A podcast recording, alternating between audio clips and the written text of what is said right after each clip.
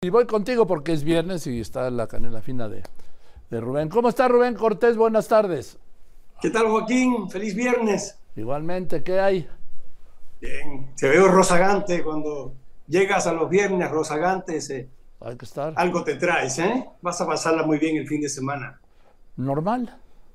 Muy bien. Eso. Como te mereces. Venga, venga. Oye, pues eh, te decía ahora de la Madrid que iba a estudiar el tema de de la pobreza, le decías una muy buena pregunta. Eh, bueno, en lo que lo estudian eh, los expertos, lo cierto es que los números ahí están. Eh, hay 8 millones de pobres menos y hay 50 millones de personas con menos acceso a la salud. O sea, es un sofisma, no puede ser pobre, o sea, no puede ser no pobre y no tener acceso a la salud.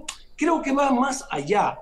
La encuesta del INEGI de la semana pasada eh, decía algo muy importante. Las familias mexicanas admiten que reciben 11 mil pesos mensuales en programas de gobierno. La mayoría de esos programas son dádivas que el gobierno regala dinero por estar sentado en tu casa. Creo que ahí está el asunto. La gente está teniendo dinero del gobierno, no es dinero que lo trabaje, y entonces por eso dicen que tienen ingresos y ya Coneval dice ya no son pobres. Sí son pobres, son tan pobres, creo que tú, tú sabes mucho más que yo de eso, pero creo, creo que Sabina, eh, Joaquín Sabina, quien dice que era tan pobre que solo tenía dinero, ¿no? Eh, Joaquín Sabina, eh, hablando de la niña rica. Es, ajá, es, es Sabina eh, Hemingway es el que dice que, que, la diferencia entre nosotros y los ricos es que ellos solamente tienen más dinero. Por ahí van. Eh, y te decía, lo que pasa es que tienen dinero. Las familias tienen 11 mil pesos mensuales, que no es poco, es un buen dinero, eh, en programas de estos de gobierno que significan, Joaquín, va mucho más allá que las cuentas de Coneval, que si hay pobreza o no, significa que el populismo este populismo que practica Morena es populismo castrochavista, no juguemos con las palabras, en la teoría, en la teoría quiero ser cuidadoso, en la teoría es un populismo castrochavista, como explicó muy a principio de gobierno la entonces presidenta de Morena, Jade Popolensky, que decía, el problema es que no podemos hacer clase media a los pobres, porque cuando llegan a clase media, se olvidan de quién nos convirtió en clase media. Eh, eh, un, otro teórico del, populismo este castrochavista, Correa, el expresidente de, mm, de Ecuador, escribió aquí en, el en este portal de Morena, no me acuerdo, creo que se llama Regeneración o algo así, eh, escribió un artículo paradigmático, teórico, él es un gran teórico de este populismo castrochavista que decía lo mismo, de ahí lo toma Jacob, que no tiene la brillantez de Correa. Correa es un hombre brillante, es un académico, eh, era un, gran académico en Ecuador. Cuando decidió convertirse en un presidente, hay veces que eres mejor académico que presidente, y en este caso fue lo de Correa. Está atrapado ya el elector mexicano en las dádivas del gobierno que después no lo dejan salir de ese círculo. Y ahí está, ojo, Tú lo has repetido mucho, lo dices mucho. Vamos a hacerlo muy rápido. El actual presidente alcanzó en las elecciones de 2006 15 millones de votos. En el 2012, 15 millones de votos. En las elecciones intermedias pasadas, 16 millones de votos. En la revocación de mandato reciente, 15 millones de votos. No contemos los 30 millones de votos del suicidio colectivo que yo considero un lo personal que se cometió en el, en el 18 en México y quiere decir que el presidente tiene 15 millones de votos cautivos. Ahora, todas las familias mexicanas admiten que reciben 11 mil pesos como dádivas del gobierno Joaquín está muy fácil. Solamente necesita el presidente cuatro millones de votos más de lo que tiene asegurados. O sea, las dádivas del gobierno, esto que le llaman programas sociales, que no lo son, son dádivas, le pueden garantizar la victoria de manera muy fácil. Entonces veo al, al, frente a De la Madrid enredándose en programas de coalición, en gobierno de coalición, que nadie va a entender eso. Lo que hay que explicarle, lo que tendrían que saber ellos para empezar, es eso. Mira, los programas sociales, estos castrochavistas, comenzaron cuando Chávez perdió, perdió eh, el referéndum, se asustó, y Fidel Castro fue quien le recomendó estos programas estos programas que empiezan en Venezuela como barrio adentro, que son muy buenos,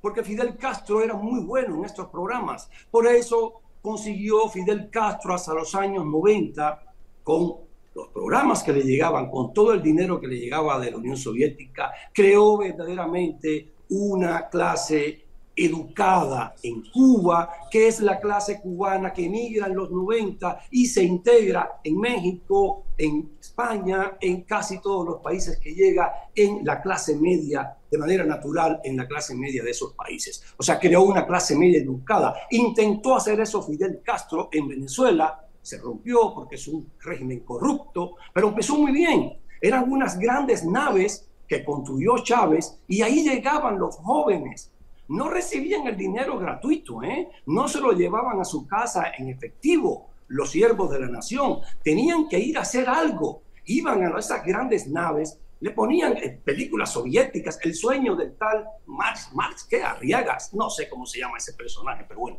eh, sé lo que hace, pero no cómo se llama, no, o en todo caso, de cuyo nombre, de cuyo nombre no quiero acordarme, y entonces estas personas recibían un adoctrinamiento, a fin de cuentas una educación, veían películas al menos, escuchaban canciones de Silvio Rodríguez, toda esta cuestión ideológica, pero tenían que ir a un lugar. Por lo menos el tejido social se recuperaba un poco. Se perdió enseguida con, el, con este narcoestado en el que se convirtió muy rápidamente eh, Venezuela, con Chávez primero y con Maduro ahora. Y entonces, ese es el asunto les están regalando dinero, el gobierno está regalando dinero, la gente está recibiendo el dinero, no les importa no tener acceso a los servicios de salud, no les importa que más de medio millón de niños y adolescentes mexicanos perdieron los estudios en los últimos dos años, en los últimos dos años que estuvo Delfina Gómez Joaquín en la Secretaría de Educación. Ahora es la gobernadora del Estado de México bueno, electa.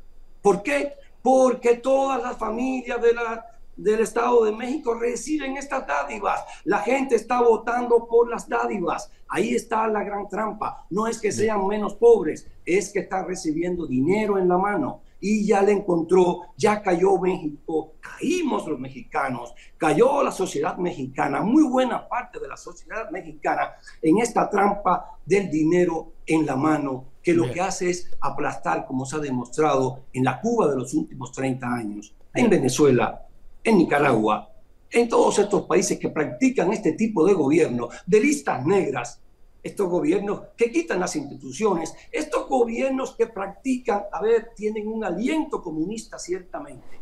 ¿Por qué? Porque practican la principal enseñanza de Lenin. Es, Joaquín, rápido, la principal enseñanza de Lenin. Y la practica muy bien.